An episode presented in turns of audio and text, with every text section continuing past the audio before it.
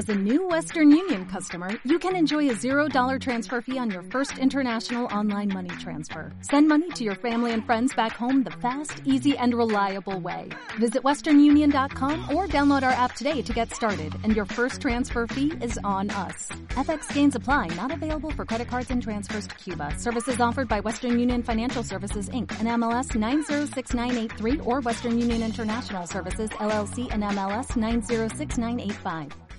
¿Qué pasa, gallináceos míos? Aquí vuestro reportero más dicharachero de Barrio Sésamo, que en este episodio, en este episodio le va a dar leña a la tareao. Ayer o antes de ayer escuché el podcast que me dedica en exclusiva a mí. Qué importante que soy, mamá. Atareado, prepárate. ¿Sabes lo que voy a hacerte, tío? Voy a coger y voy a quemar Gijona para que este año no tengas turrón y te jodas, ala. Y vas a tener que comer turrón comprado de China o de Corea o de donde venga el turrón barato. Y te chinchas, ala.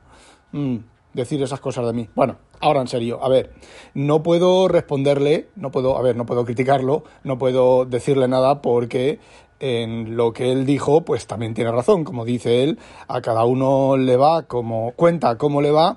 Lo que sí que él quiere, si él quiere, podemos juntarnos un día y hacer un min tablet y todas esas cosas que quería él rebatirme o que quería comentarme, no rebatirme, porque ya no es cuestión de rebatirme, es eh, conforme le va, pues podemos los dos hablar el, mm, por ejemplo, si ha hecho la lista, que coja los elementos que él cree que son crea más importantes, que son que los de, que bam, bam, bam, bam, eh, los elementos más importantes de la lista que hizo y bueno, pues los hablamos. Incluso casi casi le digo que sin que me los pase a mí primero para preparar. Simplemente nos juntamos, grabamos un WinTablet y, y lo hablamos. O hacemos un WinTablet completo, si, si quiere, si puede, si tiene tiempo. Y ya está. Y lo hablamos que no pasa nada. A ver, que yo, como ya siempre he dicho muchísimas veces, esto no es. Yo no ataco a las personas, yo ataco a las corrientes a lo que es una corriente de, de, cosas que pasan, ¿vale? Y casos específicos, pues que casos que me han pasado a mí, que los puedo contar porque me han pasado a mí. No solo me han pasado a mí, sino que si me pongo a investigar, y no creo que valga la pena, encuentro el momento en el que pasaron y puedo presentar, pues, la documentación de los fallos, del gilipollas profundo, subnormal profundo, cambiando opciones de configuración y tumbando, por ejemplo, por completo la funcionalidad de la Píjole y de muchos más programas porque el subnormal profundo decidió cambiar eh, cómo se llamaban algunos parámetros dentro del fichero de configuración y no se lo dijo a nadie, pues... Eh, ¿vale? Son cosas de esas, si quiere. Aunque, por otro lado, tampoco ni él va a quedar convencido, ni yo voy a quedar convencido. Y aparte de eso, bueno, creo que a lo mejor podría ser una, una, buena charla. Y bueno, no le puedo, no le puedo contradecir en nada, no le puedo comentar nada. Yo la Catedral de El Bazar la leí hace como 80.000 millones de años y la leí en castellano, o sea que encima eh, mejor me lo pones con los temas de traducción que, que, él comenta. Y bueno, yo pensaba que la Catedral y el Bazar era justamente, justamente lo contrario, pero bueno, la tesis es casi la misma. Bueno, eh, esto me trae a mí una, anécdota de un problema en mi trabajo, de una cosa en mi trabajo. Eh, imaginaos, imaginaos, vamos a volver al tema este que comento yo de cambiar la opción de, en el fichero de configuración, que es algo que me ha pasado a mí, ¿vale? Personalmente en, en mi trabajo. Pero fijaos la diferencia.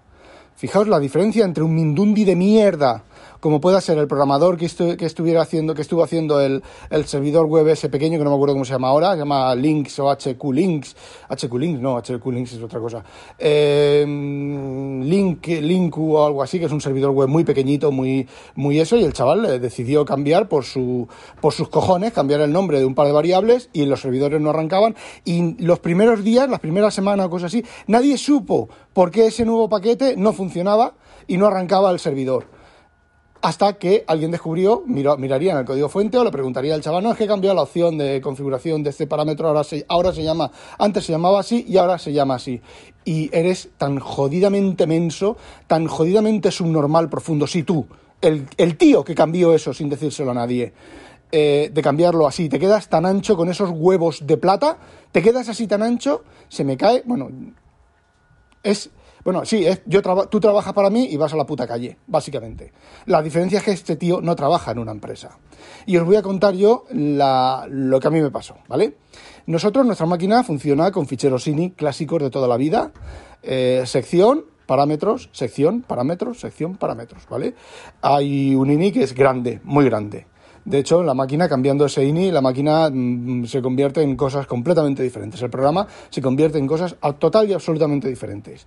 Y como os estuve contando en algunos episodios, anteriores, pues de cada clase de dispositivo, lector de tarjetas, pues tenemos, soportamos pues por lo menos 20, ¿vale? No se usan, ahora ya no se usa casi ninguno de, todos, pero a lo largo del tiempo pues hemos usado 20, ya aún hay máquinas por ahí que tienen, que tienen lectores de tarjetas magnéticos, de esos que pasas, que tienes que pasar la tarjeta, que tienes que pasar la tarjeta, que tienes que meter la tarjeta en un lector, que tienes que apoyar la tarjeta en un lector eh, durante un tiempo. Eh, hay máquinas por ahí que los, los siguen usando. Eh, cuando se rompen, pues si el cliente es capaz de conseguir otro igual, que ya es casi imposible, pues se lo cambia, se lo cambia su técnico y a funcionar. Y si no, pues se le ofrecen alternativas. Hay que cambiar, actualizar el programa, actualizar cosas, actualizar partes de la máquina, pero se le ofrecen alternativas. Bueno, pues mm, dependiendo de qué opción en los SINI tengas, pues puedes elegir uno de esos lectores. Hay lectores que son compatibles con algunos servidores, otros lectores no son compatibles con algunos servidores porque simplemente la manera de codificar, por ejemplo, el número de serie que están las tarjetas, básicamente todas las tarjetas del mundo es un número de serie, es un número, ¿vale? una tira de números. Pues no cabe en el servidor o eh, tiene letras y el servidor no acepta letras o no tiene letras y el servidor exige que haya letras, eh, bueno, ese tipo de cosas, ¿vale? Bueno, entonces, ese INI es un INI bastante grande y luego hay otro INI que son, digamos que, que hay tres INIs. El primer INI es el que va dentro con el ejecutable, que configura el ejecutable por completo. Luego hay otro INI que es para el local o para el cliente. Tú imagínate un cliente que tiene diferentes, diferentes locales y en las máquinas, sus máquinas, él usa el mismo protocolo, los mismos dispositivos, los mismos dispositivos de entrada y salida, ¿vale? Y entonces, bueno, pues ese INI, en cierta medida, modifica lo que ocurre, lo que hace el programa es que carga el INI principal, eh, luego carga ese INI secundario, los parámetros que están modificados los cambia del INI secundario y luego hay un tercer INI que es por máquina. Por ejemplo, cada máquina se conecta al servidor con un ID diferente, pues ese ID está en ese INI. Vale. Contado esto, yo resulta que añadimos, cambiamos eh, una clase de dispositivos que necesitaba más opciones de configuración. Y entonces yo, en el, dispositivo se llama multi lo que sea, ¿vale? Pues yo dije, vale, pues multi, en la palabra de configuración, multi, yo qué sé, multi... Eh, coin counter, multi... Mm, no quiero decir parámetros. Eh, pitico de boina, multi. O sea, multipiticos de boina. Em, máximo número de, piticos de boina, igual a un número. Multipiticos de boina, em, sensor de puerta. ¿Dónde está el sensor de puerta, vale? El ID del sensor de puerta dentro del, del hardware. Bueno, pues ese tipo de cosas. Pero, como yo tengo dislexia, yo veía multi, pero yo escribí Mulit. Ajá. ¿Qué es lo que ocurre? Que en la calle, actualmente, la mayoría de máquinas, esos parámetros de configuración, configuración son Mulit, no multi. ¿Vale? Y eso ha traído un montón de risas de la gente del servicio técnico, de la empresa aquí en Holanda, que lleva el servicio técnico, eh, montón de risas eh, sobre Mulit, ¿vale? Yo de hecho tuve una seria discusión con el técnico jefe de la empresa, que era multi, multi, multi, multi, multi, multi, multi, vino aquí y me dijo, ¿qué lees ahí? Yo le dije, yo leo multi. Y él me dijo, ¿Me estás, ¿te estás quedando conmigo? Y yo dije, no, no te estoy quedando conmigo. dice, deletréalo. Lo deletreé y vi que ponía Mulit. Yo había memorizado multi y yo veía multi, dislexia, ¿vale? Bueno, pues dije, pues vale, pues es Mulit, lo siento, es Mulit y yo me anoté para cambiarlo en un futuro por multi. Entonces, ahora aquí es donde viene eh, la profesionalidad de cada uno y aquí es donde viene eh, la experiencia de cada uno, ¿vale? Entonces, vosotros imaginaos que yo hago como el chavalín ese, lo cambio por multi, lo documento en mi, en mi release notes, que va con los programas, pero vosotros miráis los release notes, yo tampoco. Lo documento ahí y ya está. Corrijo un error ortográfico en el fichero de configuración. Mulit ahora es multi, ¿vale? Y sí, las máquinas que preparamos aquí, yo les paso los, los INI eh, personalizados, los INI personalizados con, eh, con multi, y las máquinas salen y funcionan. Y ahora me llega el técnico y dice, Rafa, ha salido un problema que ahora la máquina de los píticos de boina, pues los píticos rosas eh, se atascan. Ah, eso lo solucioné, eso está solucionado en la última versión, pero la última versión ya no lee multi, ya no lee mulit, lee multi. Y eso de los píticos, eh, eh, solo arregla eso, ¿eh? Lo demás está sin tocar, lo demás de la máquina que falla con los píticos de boina está sin tocar. Ah, vale, pues lo actualizo, vale, pues va al técnico, lo actualiza, pero ahora va a leer el INI y lee multi en lugar de mulit. Y a los 30 segundos me llama y me dice, Rafa, el multi ha dejado de funcionar, el mulit ha dejado de funcionar. Y yo, pues, que lo sé, digo, sí, es que ahora es mulit, ahora es multi. Joder, tío, podías haberme dicho, tal y cual, patatín patatán. A lo mejor va con prisa, lo hace en remoto, se conecta a la máquina, mete la actualización y sigue a sus cosas. Y a lo mejor hasta el día siguiente nadie usa la máquina, o la usa durante la noche porque aquí estas cosas están abiertas 24 por 7 y la usa durante la noche y no funciona. Y tenemos un problema gordo, ¿vale? Muy gordo. Un equipo que estaba funcionando, una actualización, la ha roto. ¿Por qué? Porque el programador ha tenido los santos huevos de cambiar una, una cosa y ya está, ¿vale? Y ¿Qué puede ocurrir? Vale, yo lo documento y le pongo un correo. Oye, a partir de la versión tal, que lo hago, a partir de la versión tal, yo tengo un documento con eso. A partir de la versión tal, estas opciones de configuración se añaden, se cambian, se amplían los parámetros y tal y cual. Yo podía documentar eso. Y yo me quedo tan fresco, todos los técnicos en la puta calle, partiéndose los cuernos porque han dejado de funcionar las multi, las mulit, eh, ¿vale? Pues, ¿cómo soluciona eso un profesional? Pues muy sencillo, un profesional soluciona eso con que, ya que hay cientos de ficheros de configuración con Mulit, dos cosas. O el programa coge el fichero y cambia Mulit por Multi en, el primer, en la primera ejecución, o eso no es posible porque esos ficheros son de solo lectura, ¿vale? Para evitar que nadie los cambie. Eh, no es posible esa opción. Fijaos, el programa actualiza su propia configuración cuando la configuración cambia y cambia mulit por multi. ¿Vale? Además es fácil, es abrir el fichero ini con, con un esto de texto y hacer una, una, una sustitución. Es súper fácil. Eh, no es posible, ¿vale? Bien. Eh, ¿Cuál es la otra solución? Pues la otra solución es que tanto mulit como multi funcionen. Y es tan sencillo, es tan sencillo como cuando yo vaya a cargar un parámetro mulit o multi, yo cojo y primero leo si existe multi, ¿vale? Si existe multi, ¿cómo sé si existe multi en un INI? ¿Con un eh, procesador de INI estándar? Pues muy sencillo. Hay funciones en los lectores de, INI que el, INI lo hemos hecho nosotros, lo he hecho yo, tengo el código fuente y demás, pero yo no quiero tocar el lector de INI, ¿vale? Yo quiero trabajar en el alto nivel, porque si toco el lector de INI, eh, tengo que mirar muchas cosas, ¿vale? No, pues entonces, ¿qué es lo que hago?